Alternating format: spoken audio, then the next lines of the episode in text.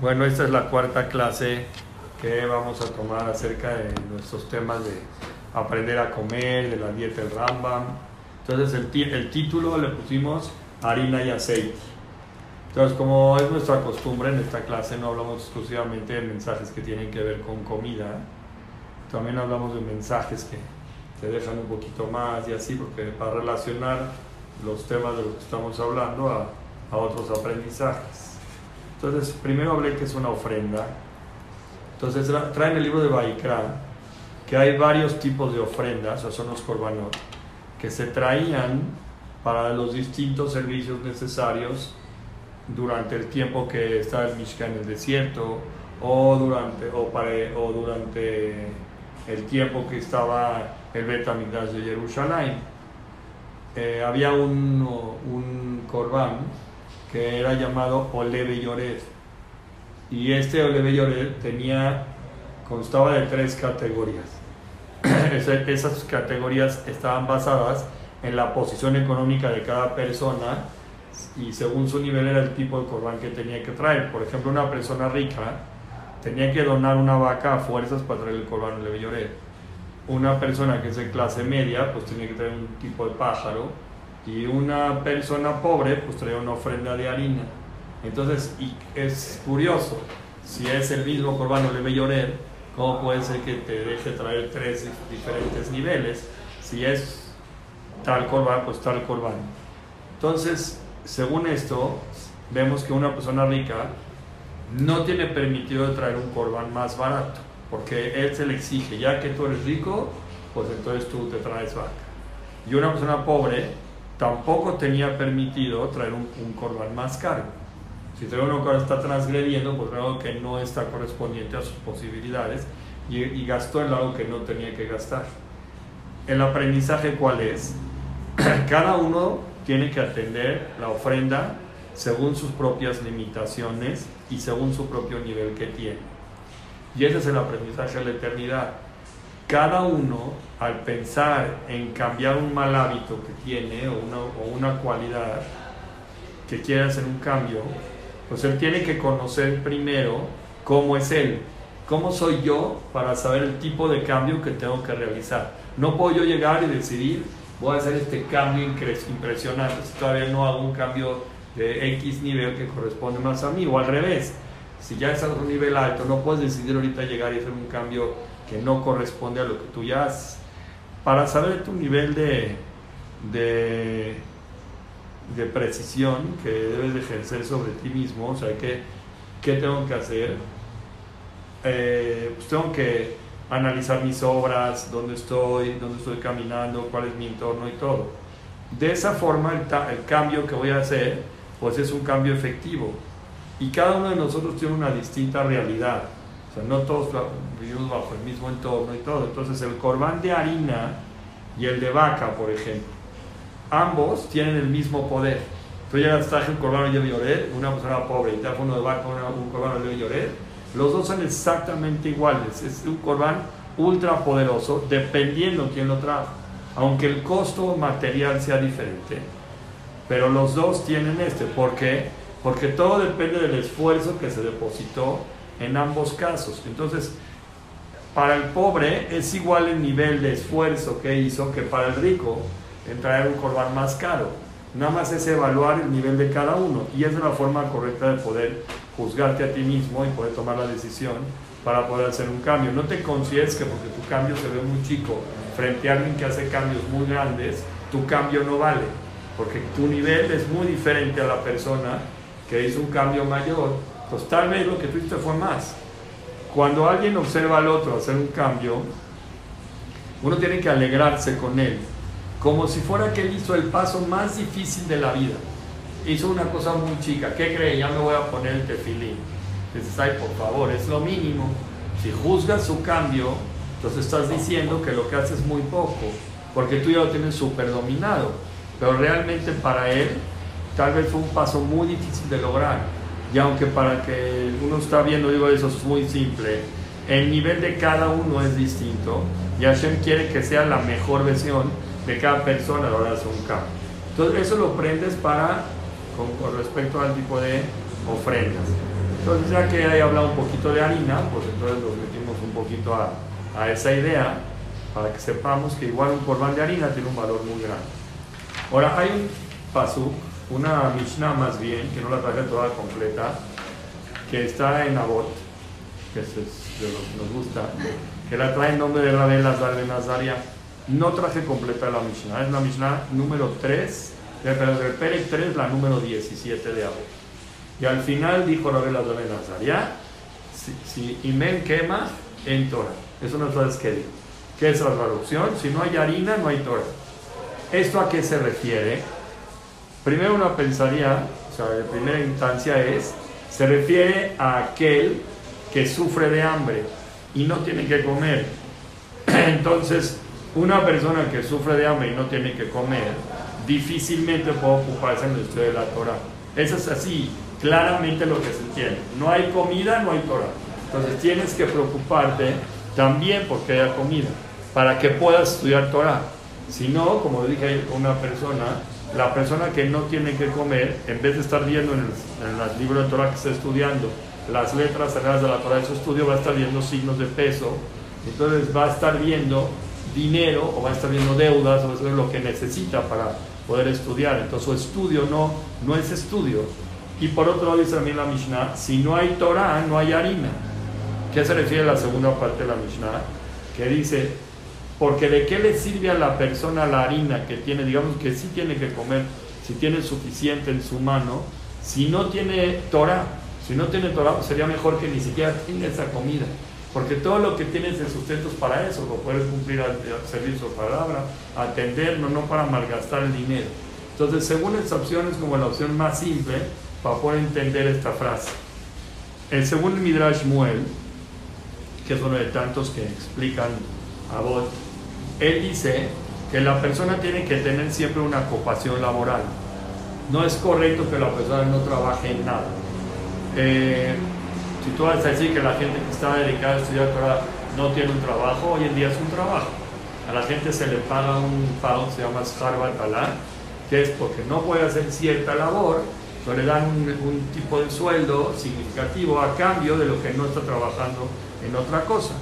Entonces, la persona tiene que tener siempre una ocupación, no puede estar sentado sin que tenga una ocupación laboral. Incluso que sea una persona sabia, incluso una persona anciana o, un temeroso de Dios, tiene que tener una ocupación laboral, porque es imposible que la persona no peque a causa de la falta de sus unidades materiales. La persona no tiene algo material, digamos que está sentado todo el día y no cobra va a llegar un momento que la persona va a necesitar algo para poderse mantener. Entonces, lo más probable es que pueda llegar a pecar, por ejemplo, llegando a tomar soborno de alguien, le van a dar un dinero, entonces se va a sentir sobornado. Y con ese soborno él va a hacer su estudio, o puede llegar a desear lo que el prójimo tiene, porque ve que no tiene ciertas cosas que no, puede llegar a robar, o a engañar, o a dar una alajada a su favor, o algo así. Y si esto le sucede, entonces se nota que su Torah no es completa. Cuando la persona sí tiene una ocupación laboral, tiene garantizado cierto ingreso de cierto modo, entonces no va a tener que caer en ese tipo de tentaciones. Estos actos son considerados un pecado y entonces le hacen una Torah incompleta. Entonces, si no hay que más, pues no hay Torah, porque la persona tiene que tener una ocupación para que ese ingreso no le obligue a caer en un pecado que corresponde a lo que es su estudio. Cada trabajo que la persona tiene debe de ser suficiente llegó un trabajo X. No te sirve tener un trabajo que te van a pagar una cantidad muy mínima. Si es un trabajo que no te deja entonces, y no te es suficiente para poder alimentarte y mantener con dignidad tu gente y mantenerte con dignidad tú, estás casi casi yendo en el mismo error como que si no tienes un trabajo. Porque si es así, porque ya que si, si no te alcanza, no vas a tener tiempo para estudiar Torah porque te vas a, estar, vas a querer estudiar, pero lo que ganas es poco. Como lo que ganas es poco, necesitas trabajar más para poder obtener esa diferencia. Entonces, ¿a qué horas vas a estudiar Torah? Entonces, si no hay harina, no hay Torah, porque lo que ganas es tan poco, que, o a qué horas vas a poder estudiar. Toda la harina que nosotros comemos, o sea, siendo esta la representante del alimento, que la que está usando esta Mishnah, tiene que ser exclusivamente con la intención de poder estudiar Torah y servir mejor a Dios. Si yo estoy trabajando, ¿para qué lo hago? para que con lo que yo voy a alimentarme, voy a obtener y voy a tener eso, voy a poder servir mejor a Dios y voy a poder estudiar más Torah. Para eso estoy trabajando. Si no, cuando te dicen que el trabajo también es mitzvah, obviamente con la intención que tú lo haces para poder servir mejor a Dios y poder estudiar más. Porque si la persona no estudia Torah y no tiene eh, esta finalidad, pues ¿qué finalidad tiene? Es una, es una finalidad poco útil. Entonces todo ese alimento que tiene, pues ¿para qué Dios se lo dio? Si se lo dio para que lo sirva, no se lo dio para eso. La riqueza que le dio es para poder comprar todo lo que desee consumir, siempre y cuando sirva a Dios. Pero si nada más la tiene para comprar y comprar cosas así, que no tiene ningún objetivo santo, por decir así, entonces pues no, no tuvo un uso útil, como dijimos antes. Si una persona tiene un ingreso importante, o una persona ya gana suficiente dinero, se supone que lo que tendría que hacer la persona es, estoy muy bien con lo que gano, ya gano bastante bien, tengo más tiempo libre, ahora que tengo más tiempo libre yo tengo que dedicar más tiempo para poder dedicarme de forma ferviente al estudio. Es una cosa que la persona tendría que hacer legalmente, es un pretexto que mucha gente utiliza. Cuando yo tenga más dinero, voy a ganar más dinero, y así no voy a dedicar seis horas a estudiar Torah. Es una de las filosofías. Pero dicen que, o sea, el que tiene 100 quiere 200, entonces también, o sea, está en la naturaleza de la persona que aunque tenga, siempre va a querer más. La gente va a decir, no gané lo suficiente, la gente siempre siente que no ganó lo suficiente, entonces nunca hace la promesa de dedicarse a eso. La gente tendría que ser consciente que si Dios te manda una cantidad suficiente para vivir, ahora el tiempo de sobra lo tienes que dedicar en el estudio, porque para eso se lo dieron. Hay un jam muy importante, se llama el Rab de Toledo, que él puso el nombre de un jam que se llama Rab Israel, algo así, no recuerdo bien el nombre, que el hombre tiene dos partes que tienen que vivir en armonía. O sea, el hombre tiene, tiene una que es la parte física y una que es la parte espiritual. Así te lo me tú eres dos, físico y espíritu. Es decir, que Hashem creó a la persona combinado de estas dos partes esenciales. ¿Qué hizo? Puso polvo de la tierra, tú eres polvo de la tierra, y el alma que fue insuflada por Hashem cuando creó al hombre. Entonces tiene las dos cosas. Bien, entonces para que el alma se encuentre en buenas condiciones, es necesario que cuide a su cuerpo. Si el cuerpo no está cuidado, el alma no puede ejecutar lo que tiene que hacer. Por eso la persona tiene que cuidar su cuerpo y estar sano. Si no el cuerpo, no, si no el alma no funciona bien. De esa forma, si el alma lo mantiene bien con las necesidades cubiertas para poder subsistir de manera sana, entonces la persona va a poderse dedicar a estudiar. Por eso la persona tiene que estar preocupado por su salud, porque si no lo hace, también está dañando lo que puede poder ejecutar con su alma y eso está equivocado. Esto es con el alimento y la bebida. Por eso uno tiene que elegir qué comer, qué beber y así. Si una persona se atasca y come mal y come mal y, no, se, y no tiene una buena alimentación y no está cuidando bien su salud, de una forma indirecta está, está atentando también contra su alma, porque el alma no puede ejecutar su misión. Dice, si no es así, la persona no va a poder entender con claridad las palabras que dice la Torah, porque no tiene una salud suficientemente fuerte para poder ejecutarla. Si algo le duele, le duele la cabeza, está molesto, lo que sea, baja su rendimiento espiritual. Porque solo si se está sano de manera corporal, la persona puede mantener al alma, perdón, al, alma por medio de la Torah. Es lo que el, mismo Rambam cita en el Hol de Od. él insiste, dice, tienes que tener tu cuerpo sano y completo, porque eso es los caminos de Hashem. Porque el que no lo tiene, no cubre las necesidades completas que el cuerpo, que, la persona necesita para ser íntegra. Es imposible entender o saber las cosas de los conocimientos de Boreolán cuando uno se encuentra enfermo. Entonces, si la persona está mal, ¿y por qué se enfermó? No se cuidó. No te cuidaste tu salud, tú mismo atentaste con la posibilidad de poder estar más alto de manera espiritual.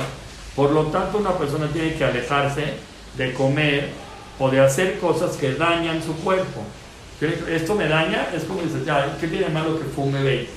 ¿Qué tiene malo que haga cosas? Si eso atenta de alguna forma contra tu salud, sí tiene de malo, porque no permite que tu alma tenga el rendimiento correcto que tendría que tener para poder servir bien a Dios. Entonces hay que ver qué tiene de malo. Hasta dónde te daña tu capacidad de poder hacer cosas.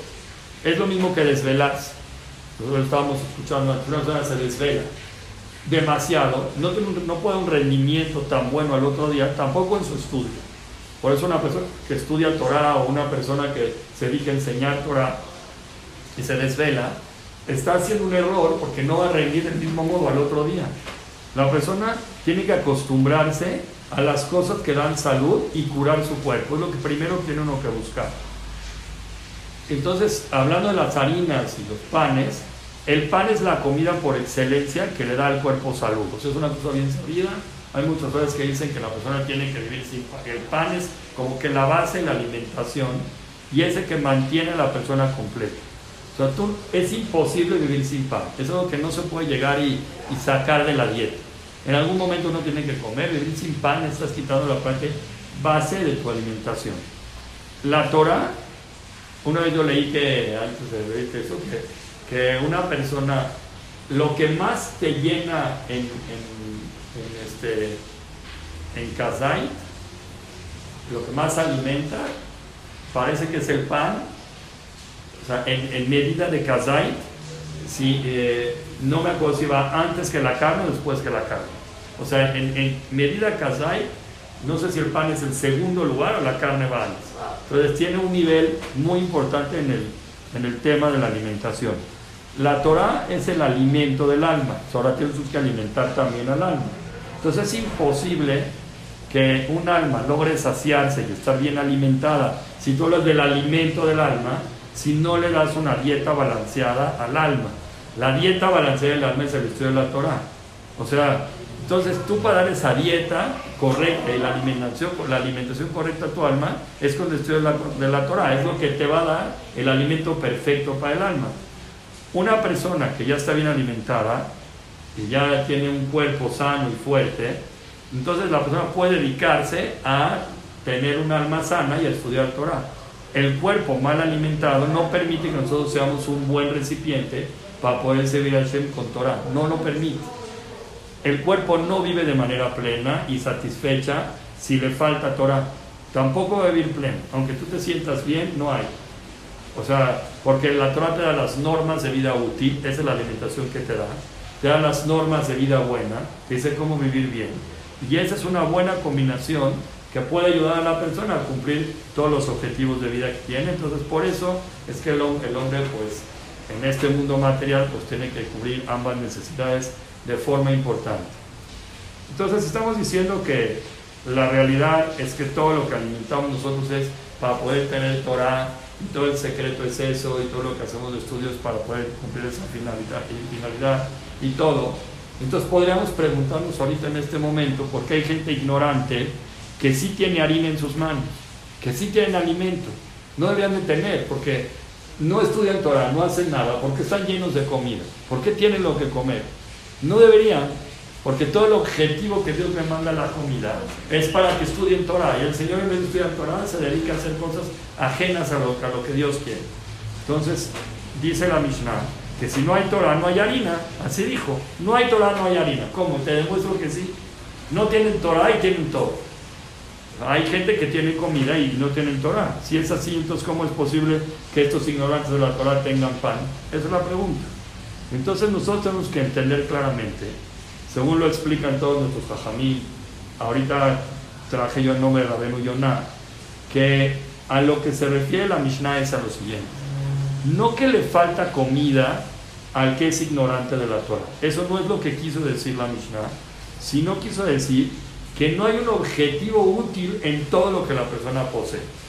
Todo lo que tiene no cumple ningún objetivo útil. Nada más son cosas que están ahí, que él tiene pero no cumplen el objetivo para qué las tienen. Porque no se ocupan en el estudio de la Torah en el servicio de Dios. Entonces, todo lo que existe en este mundo fue creado para servir a Dios. Si la gente tiene cosas materiales y no las ocupa para el servicio de Dios, no le está dando el objetivo útil a las cosas que tiene. Las está usando mal. Entonces seguramente va a tener que dar cuentas por ello. ¿Por qué te, te di estas herramientas para que te dediques a estudiar Torah? Y en vez de hacerlo, lo usaste para hacer cosas ajenas a mi deseo. Entonces vas a tener que explicar. Te di un teléfono. ¿Por qué lo usaste para mal? te di una casa, ¿por qué lo usaste para mal? Te di un coche, ¿por qué lo usaste para mal? Todas esas cosas están hechas para su servicio, para servicio en plenitud y en honor a la Torah y a los que, y a los que se ocupan en estudiar. Entonces hizo todas esas creaciones, es para eso, para que la persona haga bien su trabajo frente a lo que le dieron. El Meiri dice, que apoyándose en la Gemara de Pesajim, que Hashem, ¿qué es la hoja de Pesajim? Es Pesajim 118a, si quieres la hoja de la Gemara. Entonces Hashem le dijo al primer hombre en Bereshit, le dijo así, eh, está en la traducción del Pasuk, le, le dijo, espinos y cardos te producirá, que la tierra, dice, y comerás hierba del campo. Así le dijo a Adam Arishon cuando hizo su pecado. Uf, cuando Adam Arishon escuchó esto, ya se deprimió, dijo, ya, no, ¿qué es esto? Ya, eso es lo que voy a comer. Antes tenía todo, todo lo que quisiera lo tenía. De repente así dijo, la tierra va a producir, va a producir espinos y cardos y te vas a comer hierba del campo. Se volvió loco. Ya fíjense eso, se entristeció muchísimo y de sus ojos empezaron a brotar lágrimas de dolor. No podía aguantar haber escuchado lo que Hashem le dijo en ese momento por el pecado que hizo y empezó a rogarle. Le dijo, Ribonón Shelolam, patrón del mundo, ¿qué acaso el burro y yo vamos a comer en el mismo lugar? O sea, él, somos lo mismo, ya estoy acabado, vamos a comer lo mismo. Y entonces Hashem le dijo después, le dijo, con el sudor de tu frente comerás pan. Así le dijo. Cuando le dijo eso se tranquilizó. ¿Cómo? ¿Cómo se calmó con esa frase ya pensando que no es igual del burro? Entonces, ¿cuál es la solución a este pensamiento?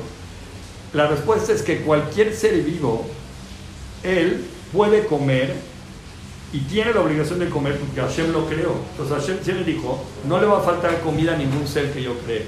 Todos van a tener, desde la hormiga hasta el elefante, todos van a encontrar su alimento. Y ahí va a estar el alimento para todos, de alguna forma u otra, lo van a encontrar. Es un ente creado que Hashem lo tiene necesita ser alimentado porque él es el responsable, porque lo creó. Pero el hombre necesita tener un cerebro claro para poder entender sabiduría de Dios. No nada más comer. Necesita tener su cerebro, su cerebro funcionando bien, si no, no va a poder entender el mensaje de Dios en la creación. Los otros siguen una rutina de vida, pero un hombre tiene que estudiar, entonces necesita tener sabiduría, entonces no necesita comer la hierba del campo, él necesita comer un alimento fino necesita como un alimento especial para poder alcanzar el perfecto entendimiento de la Sagrada Torah. Si no, no lo logra, por lo mismo que eso dijimos que para poder entender la Torah, muchos rajamim sugieren que cuando alguna persona alejada del servicio divino ya no cuida mitzvot y va a empezar a estudiar Torah o algo, se le sugiere a esas personas que empiecen al acercarse al buen camino por medio del tema de kashrut es lo que te dice, ¿cómo? ¿Para qué te metes? Hay miles de mis votantes. ¿Por qué le piden que primero kashrut? Porque comer cualquier cosa, comer caracoles, o comer ostiones, o comer eh, cualquier gusano, o cosas que venden en la calle, o cosas no revisadas, o cosas no puras, atonta el cerebro, entonces no deja que la Torah... Entonces dice, por eso, la Mishnah acentúa que si no hay Torah, no hay harina, así dijo. Porque si no estudiamos Torah, de forma gratuita para que él se mantenga, igual que cualquier ser viviente. Entonces dice así, según muchos jajamín, que aquí entra un que se llama, me parece que se llama Rabbi Abraham Prizul, algo así, no entendí si puse bien el apellido, eso. La persona que no estudia Torah está cometiendo indudablemente una violación de un mandato bíblico. ¿Cuál es esa violación? Dice, eso no hacerlo, por cuanto que tienes que comer ciertas cosas, tienes que hacerlo, y para eso te están dando un alimento, y por tienes que comer la comida fina y de buena calidad para que lo puedas estudiar, y el que no lo hace, entonces indudablemente está haciendo que no es lo correcto, que la Torah no quiere que la persona haga, y eso lo va a encaminar a un camino de pobreza, porque hasta para darle de comer otras cosas, no necesita comer la comida fina que está dada para que el cerebro funcione de manera lúcida para que pueda entender sabiduría. Si la persona come cualquier come bien y es para que sea inteligente y no lo usa para poder tomar el, aprendizaje de Hashem, entonces que coma cualquier cosa, no necesita, no necesita comer comida de calidad. Ya, aunque no importa ya, que se quede, que vaya bajando su, su dinero, sus ingresos, hasta que ya no tenga ni harina para comer. Pero si la persona tiene Torah, entonces Hashem está contento con él. Entonces le da con gusto el alimento bien ganado y dice, y quien se ocupa en el estudio de la Torah, sus propiedades estos tienen éxito. Porque entonces está teniendo un buen uso de lo que le manda. Un malvado entonces puede tener mucha riqueza en este mundo a cambio de las buenas obras que hace en el mundo. Pero, y eso es lo que le están pagando aquí.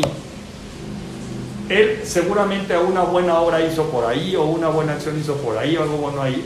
Entonces le van a mandar en este mundo riqueza, alimento, le van a mandar necesidades, cosas que tiene, se las van a mandar. Pero eso va a venir a cambio de su, de su pago por las obras buenas que hizo. Pero, ¿qué con la gente que estudia Torah y no le va bien? Ah, porque a un justo se le guarda para el mundo venidero toda esa recompensa. No le dan tanto, le dan Para menos para que sea lo suficiente para que pueda entender la sabiduría de la Torah. Porque si aquí le dan de más, aunque va a comer delicioso en su mesa, pero el pago por el estudio de la Torah que te puedan dar en este mundo No, es no. mucho menos que lo que te puedan dar a cambio del esfuerzo de la Torah. Entonces el pago no corresponde al esfuerzo que la persona hizo. Entonces no vale la, no vale la pena, el pago es, no es este, equitativo a, la- a lo que la persona merece. Una persona que estudia Torah siempre espera que su recompensa no sea aquí, entonces que sea allá. Ese es el punto, ¿está bien? perfecto. Vamos bien en este, como que vi que cambió los minutos, ¿verdad? De que hicimos una falta.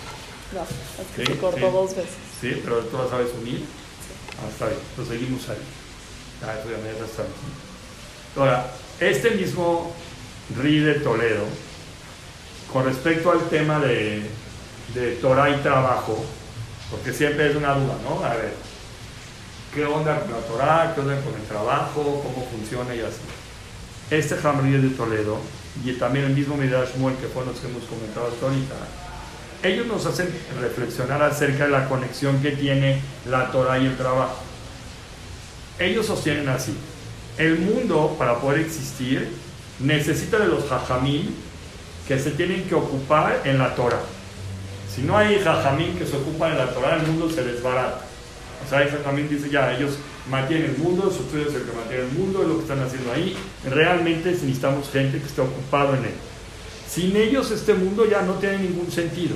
No hay gente que enseñe moral, no hay gente que enseñe espiritualidad, no hay gente que esté dedicado a ver la palabra de Dios, no hay, no hay alguien así. Según lo que ellos sostienen, de igual modo es que para poder pasar por este mundo se necesita trabajo.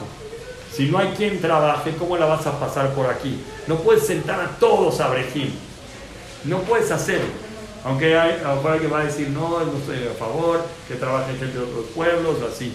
Pero según su opinión, que no es la mía, sí se necesita gente que tiene que estar ocupada en trabajo.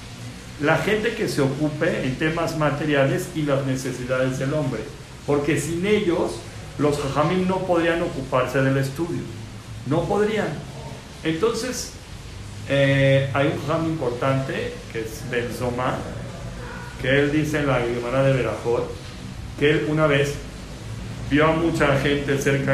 Entonces ellos, él fue Ben Zoma, vio mucha gente en el Arabay y dijo, bendito Hashem que creó a todas estas personas que están acá. ¿Qué, qué bendición es esa? Él empezó a pensar un poco acerca de lo que pasó con el primer hombre cuando él se tuvo que esforzar para poder obtener el pan. Él no, no iba a ir, a ir- y nada más a agarrar lo que está en la tierra y comérselo. Él, para poder tener pan, se tuvo que esforzar para poder gozar de él. Tenía que arar la tierra, tenía que sembrar la tierra, cortar, gavillar, separar, trillar, seleccionar, moler, colar, amasar y hornear. Todas las cosas para poder llegar a tener un pan que tiene que hacer. Y hasta después podía comer. Así eran los hombres del principio, no tenían sus trabajadores, tenían que hacer todas las labores y así para poder comer. Entonces él decía que mirándome a mí, decía Benzoma, yo me puedo levantar en la mañana, voy a mi despensa y encuentro todo producto listo para ser consumido. Más voy, a ver, vas a la tienda, me da un pan, un café, un, este, una leche. En 30, ya en menos de 20 minutos que dedicaste en una tienda, ya tienes todos los alimentos listos para poder ser comidos. Si no fuera así, viviéramos un tiempo de antes, tendríamos que estar sentados haciendo todo el trabajo necesario para poder tener tu vaso de leche, ordeñar a la vaca, llevarte la leche, llevarla a tu casa, prenderla en una tipo hoguera, quemarla y ya tienes pasteurizado tu vasito de leche. Para poder tener la mantequilla, igual el queso, pues colarlo y hacerlo en un trapo, echarlo y eso hasta que tienes queso. Y no un queso industrializado como que tienes hoy. Y cada cosa que tienes es igual. Ir a recolectar tus duraznos para ver qué tienes para comer. Ya para desayunar. La sandía, a ver, saca una sandía, ni la conocían. No sé dónde van a tener todo ese tipo de frutos. O sea, es imposible que tengan una mesa como la que tenemos nosotros para poder gozar de ella. Entonces, si tú tienes a ti y dices, él se levanta, ve todo listo y dice, pues se siente increíble. Y entonces él valoraba eso, porque dice, así me puedo sentar, me puedo ocupar en el estudio de la Torah más fácil. Si fuera que tengo que hacer todos estos procesos, procesos ¿a qué horas estudio? Entonces está muy difícil que la gente no sea, o sea, ve el valor de sentarse a estudiar Torah en ese tiempo, que tenían que hacer tanta labor para poder llegar a obtener algo para comer. Era otra cosa, era una época muy diferente a la que hoy teníamos que, tienes que vivir con las comodidades, los espacios, todo lo que te da, para poder tener tantas facilidades nos da Dios. Entonces tenemos que aprovechar las esas para poder estudiar como debe de ser. O sea, imaginen que todos están exclusivamente sentados estudiando Torah y llenándose de sabiduría, ¿no? Y nadie se inclina en absoluto al servicio terrenal. Entonces difícilmente la Torah se puede desarrollar porque cada uno tenía que entonces estar ocupado en todos los trabajos necesarios para poder comer. Porque a ver, si todos estudian, ¿quién va a hacer por mí toda la labor para poder preparar el pan si todos están estudiando? Entonces yo lo tengo que hacer. Entonces no va a poder estudiar al 100, o comer y vivir, y, o, o, para vestirme, o para limpieza, o la construcción, o la plomería. Dicen, por otro lado, si todos estuvieran nada más exclusivamente trabajando y nadie estaría penetrando en el estudio de la Torah, todas las enseñanzas, o sea, en todas las enseñanzas, esto sería un mundo caótico, porque no, no, no, funcionaría bien, no hay moral, no hay una enseñanza clara, no hay cómo se no hay cómo dar un pegamento a Dios. Entonces, si no hay Torah, no hay harina, y si no hay harina, no hay Torah. Por eso dice eso la Mishnah. El mundo necesita de gente que se dedique a un trabajo manual pesado y un trabajo mental ligero. Y también necesita gente que se dedique a un trabajo manual ligero y a un trabajo mental pesado. Y así el mundo funciona en armonía. Dices, todo el tiempo estás pensando en desarrollando su trabajo, es, mentalmente es muy pesado, pero manualmente casi no hace nada. Y el otro al revés. O sea, el tiene que estar trabajando y corriendo y viniendo, pero con la mente todo lo tiene pegado con la boca, una de las llaves de un, cassette, y ya nada más escucha lo que. O ya no hay cassette, ¿no? Pero una grabadora y con eso es suficiente. Agrega el Midrash Muel con respecto al trabajo, que el trabajo se puede aprender, que la Torah se adquiere solo con esfuerzo. Tú quieres tener Torah, tienes que echarle ganas. Es algo similar al que se pone a trabajar por el pan. O sea, desde que se siembra hasta que está listo para hornearse hay que echarle muchas ganas. Y la Torah es lo mismo. Solo así se llega al estudio profundo del entendimiento de la, de la Torah. El esfuerzo que tú tendrías que poner en, una, en un esfuerzo de labor, laboral, tendrías que echarle ganas lo mismo en tu estudio. Porque estás esforzándote mentalmente para poder obtener el pan de la Torah. Y ese es el trabajo que hacer. Hay mucha gente que tiene miedo de dedicarse al estudio de la Torah de manera responsable. Ya, me voy a dedicar a esto. Porque, y la mayor parte de mi día es ¿Y cuál es el pretexto? Es lo que dijimos hace rato, que dijiste, lo comentaste, nada lo había guardado al final. Es que sostienen que si hacen así, les va a faltar sustento. Vamos a decir, yo me voy a dedicar dos horas a trabajar y lo demás de mi día a estudiar Torah. Empieza un temor en la casa tremendo. ¿Tú crees que con dos horas al día nos va a alcanzar para vivir? Entonces hay un temor muy grande. Seguro me va a faltar parnasá. Empiezan a tener miedo. Hasta que llegue, que llegue y te diga tu esposo en buena hora, te diga, no, ya, ya me voy a dedicar nada más este, a estudiar Torah eh, todo el día y voy a trabajar dos horas. Y no estabas lista para eso. Entonces empieza a haber un miedo en la casa tremendo, no me va a faltar sustento. ¿Cómo me puedo sentar a estudiar Torah si no tengo suficiente dinero? Es la pregunta uno que surge aquí. Y no es que no quieran estudiar. Entonces, el tema es que aparentemente su plan es que cuando tengan dinero suficiente, se van a dedicar de lleno al estudio de la Torah y ese es el plan. Cuando yo tengo un millón de dólares, seguro voy a dedicar a estudiar Torah y ese es el plan original. Ahora, empieza una nueva pregunta, que si llego a sufrir pérdida, pues entonces ¿qué voy a hacer? Inmediatamente dejo la Torah y me regreso a trabajar otra vez, ese es el plan, ¿no? Y entonces otra vez me voy a ocupar en el trabajo. Hablar de este modo muestra la necedad del hombre, porque si la persona se ocupa en hacer lo que Hashem más quiere de forma fija, ¿el qué más quiere? Que estudiemos Torah, porque todo el objetivo del trabajo es para eso. Si me voy a ocupar en eso, también Hashem se va a ocupar en que todo lo que gano me va a alcanzar perfecto. Yo sí conozco gente que no tiene el millón de dólares y sí se dedican a un estudio de la Torah y viven de una manera, digna. Es una frase importante saber que es una cosa secreta que sucede en el mundo de los que estudian Torah. Que cuando una persona, por ejemplo, tiene que casar a su hija tiene que buscar el vestido de la boda de la mamá para poder casar a la hija, es un secreto que existe en este mundo que el que se dedica a estudiar Torah va a encontrar el vestido de la mamá en la tienda más fina, la última pieza que está en un descuento del 85% y le va a quedar perfectamente a la mamá para hacer el vestido de la boda. Y la otra, la que tiene que trabajar, no va a encontrar el descuento con el descuento. El vestido va a tener que pagar el valor del 100% del vestido que tenga el precio de la tienda. Es un secreto sabido.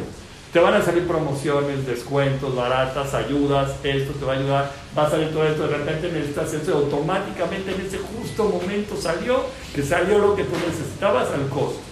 O así, y, sucede, porque a Hashem le va a ayudar a que se le facilite la vida. O sea, yo puedo contar en mi, mi vida de experiencia muchísimas cosas que han sucedido así. Entonces hay que saber que si haces lo que Hashem quiere, yo no sé si hago exactamente lo que Hashem quiere en todo, pero si haces lo que Hashem quiere, Él se va a ocupar, que todo lo que ganas te alcance bien. Te va a mandar bendición en lo que haces. Y si no hay Torah, pues la harina no va a alcanzar tampoco. Siempre va a ser insuficiente. Si quiero 100, si tengo 100 kilos 200, no es que quiere, no, no le va a ser suficiente, no va a tener, no, le va, siempre va a sentir que le falta siempre es insuficiente, entonces nunca va a llegar el día que voy a dedicar a estudiar toda, toda la vida, porque nunca va a alcanzar. La persona tiene que tener confianza en Hashem, que el estudio es lo que va a bendecir su mesa y su casa, y es una idea clara. Ahora, para ver un poquito acerca de los panes, porque ya ese es el musar que tenemos, pero un poquito, porque ese es un tema de dieta, hay que saber que nosotros tenemos diferentes tipos de panes en el mercado. Como yo no soy un, un dietólogo, dietista, ni nutriólogo, ni nada, siempre me gusta tomar aspectos que generalizan la idea y, al grano lo que voy. Entonces, en esta lista yo encontré un artículo que hacen un pequeño comparativo que fue realizado en el año 2016, que hizo una dietista llamada Toba Kraus, de algunas consideraciones que tenemos que tomar cuando elegimos el tipo de pan que vamos a comer. Es una cosa que hacemos, bueno, vamos a comer panes, está bien ya sabes que hay cinco cereales, que son, para acordarte de ellos, usa la, usa la palabra cassette, que es centeno, espelta, cebada. A ver, centeno, espelta, cebada. No, centeno, avena, es cassette. Centeno, avena, eh, eh, cebada, espelta y trigo. Son los cinco. Entonces ya tomas esos cinco, ¿no? Entonces ahí es una comparación para poder elegir el mejor pan que vamos a comer. Y así una persona va a decidir cuál es el mejor pan que tiene que tener en la mesa. Y aunque hay muchísimos artículos al respecto de los panes y así, yo traté de rescatar algunos puntos nada más importantes sobre este artículo de, de esta dietista. Ella citó así, dijo, en la lista de los panes que podemos encontrar en el mercado hay panes que se llama pan de centeno, pan ligero, pan blanco, pan integral y pan de espelta. Son los que ella trajo principalmente esos cinco panes. El pan integral es mejor que el pan blanco. Es una cosa que siempre nos han dicho. Y también es mejor que el pan integral, que no es integral, que tiene colorantes alimenticios, porque te hacen creer que es integral, porque la fábrica te pone que es integral. Pero es un truco industrial. Le ponen un colorante que va a ser del color del, este, le ponen 4 o 5 granos y no tiene tanto integral como te dicen que tiene. Yo le pregunté a una persona que trabaja en la Bimbo Dijo, usted lo que dice en la bolsa es exactamente el contenido que va a tener en su pan. Pero yo no he visto a detalle para estudiar los ingredientes de una bolsa de los panes de, que en México tiene el monopolio que es Blue Wonder. Yo no sé en, en, otros países cómo están y qué panes hay. Entonces es muy importante siempre para este tipo de estudio checar que los, qué ingredientes dice en la bolsa del pan que tienes para ver realmente qué tipo de pan es y si es uno de trigo, si es un integral verdadero o es una farsa. Puede ser que no sea. Obviamente que el integral es mejor que el blanco y que el, integral de colorante que no es verdadero. La harina de trigo blanca, esa como la obtienes, se muele, tú tienes un trigo que está dividido en tres partes. El trigo tiene tres áreas solamente muelen la parte almidonada del grano, que es la parte de hasta adentro y los de afuera no, la quita. La harina integral utiliza todas las partes del grano de trigo y la muelen. Se todo el trigo completo, lo muelen y es una harina integral. El, el otro quitan las dos de arriba y nada más se quedan con la de adentro. Entonces, el hecho que solo muelan en la harina blanca una parte del grano, eso le resta nutrientes al pan y, haciendo el más bajo de todos los panes, porque no le ponen todos los nutrientes que te nutrientes. Es como que tomes una fruta sin la cáscara, tú le quitas todos los nutrientes de la cáscara de la fruta, lo mismo que es aquí. Tiene poca fibra dietética, porque tienes ese, eh, le quitas esa, esa, esa parte, y eh, dice, y tener esa poca fibra en el pan que uno consume incrementa el índice de gluten es como esa gente dice que no puede tener gluten, ¿no? ¿Qué significa incrementa el índice de gluten? Eleva el azúcar en la sangre más rápido que otros panes. Eso, eso es lo que se llama tener alto índice de gluten, que hace que la sangre se eleve más rápido. El azúcar se eleva más rápido que cualquier otro pan. Y eso no está bien. Hay panes industriales que quieren hacernos creer, como dijimos al principio, que sí son panes integrales agregándoles caramelo u otro colorante. Es que la industria es durísima. Nos mienten. Y entonces eso nos crea la ilusión de la salud. Porque tú crees que estás comiendo pan integral. El pan integral real es más pesado que uno artificial o disfrazado. Entonces ahí te das cuenta inmediatamente si es integral o no. Si pesan igual, es una no, no puede ser. Entonces dice así, ninguno de estos panes son los más recomendables, ni el disfrazado ni el blanco, porque quizá el pan blanco real, y no, quizá el real, el blanco real, es mejor que el integral disfrazado. O sea, si tú checas los ingredientes y ves que el pan integral no es integral de verdad y es con colorante, es mejor el blanco que el integral disfrazado. Porque los colorantes agregados, quién sabe qué te vayan a producir. Entonces es un punto importante a saber ahí. Con respecto a los panes envasados, es muy importante que revisemos esa lista de ingredientes, como dijimos, para ver qué más le agregaron y asegurarse que el porcentaje de integral sí sea realmente alto. El pan integral real, hecho de harina de trigo, contiene por lo menos el 90% de todas las partes del grano, por lo menos. El germen de fibra y el almidón, y tiene más vitaminas y minerales que un pan de harina blanca, eso es lo que dijimos al principio. Con respecto al pan de centeno integral, que es el otro, casi aquí no consumimos pan de centeno, es el, es el más recomendable para la gente que padece diabetes. Porque dijimos que el problema está en el gluten. Entonces, los panes de centeno contienen gran cantidad de fibra dietética. Y, es, y dice, tal vez hasta el doble que la harina de trigo integral. Entonces, el centeno tiene más que la de trigo. Y el gluten es muy bajo y por eso esto quiere decir que el nivel de azúcar en la sangre aumenta más lentamente después de ser ingerido y por lo mismo es recomendable para los diabéticos. Dice, además contiene sustancias que incrementan el buen humor, aumentan la calma y la saciedad. Dice, actualmente no todos los panes que se anuncian como panes de centeno contienen 100% de harina de centeno. También es el mismo problema en la industria. Pan de centeno, vete a saber si es cierto hay países, por ejemplo, como Israel, que según la ley, si tienen un 30% de harina de centeno, ya lo pueden llamar en el mercado pan de centeno. Entonces hay que ver la ley en México. Si te ponen pan de centeno, tal vez no es de centeno, o sea, pero hay que ver el porcentaje que, la, la, que aquí la Secretaría de Salud lo llama pan de centeno, con cuánto porcentaje. Eh, esto provoca que el gluten sea mayor, porque entre menos tenga las proporciones de la harina, es verdad, entonces hay que checar siempre los ingredientes del paquete. En el pan de espelta, que es el otro que metimos a la lista, ese es el más recomendable de todos para quienes padecen de intestino irritable. O sea, el espelta ayuda mucho más al, al intestino que los otros. Entonces, la espelta es un grano de la familia los granos de trigo antiguo, así dice, y la harina de espelta contiene hasta un 60% más de zinc, hierro, magnesio y fósforo. Es el pan orgánico por excelencia porque sostienen que es el que daña menos el medio ambiente y el pan es más caro. Entonces ese es el pan de espelta. Eh, ¿Cuál es el pan ligero? ¿Ves que te ven la paquete de pan ligero? Ese pan ligero contiene un tercio menos de calorías. Se tuve la lista porque, ¿por qué te vende? Porque no tiene calorías. Pero eso es otro rollo. No tiene, ya no hablamos ni de fibras, ni de esto, ni de trigo. Entonces ya hablamos del pan ligero y ahora la ventaja inmediata de estos panes es que por cuanto que tienen menos calorías que los ligeros, puedes comer una mayor cantidad de rebanadas. Esa es la ventaja que tiene el pan ligero. Si tú comes una rebanada, pues vas a poder comer dos. Eso es lo que vas a poder ganar con el pan ligero. Eh, me falta una parte que es mmm, algo de la luminosa, sí, del aceite lo puedo dejar para otra clase. Si quieren para eso lo metemos en la que sigue, para ya entrar en parte. Con respecto al pan es lo que, lo que ya tomamos.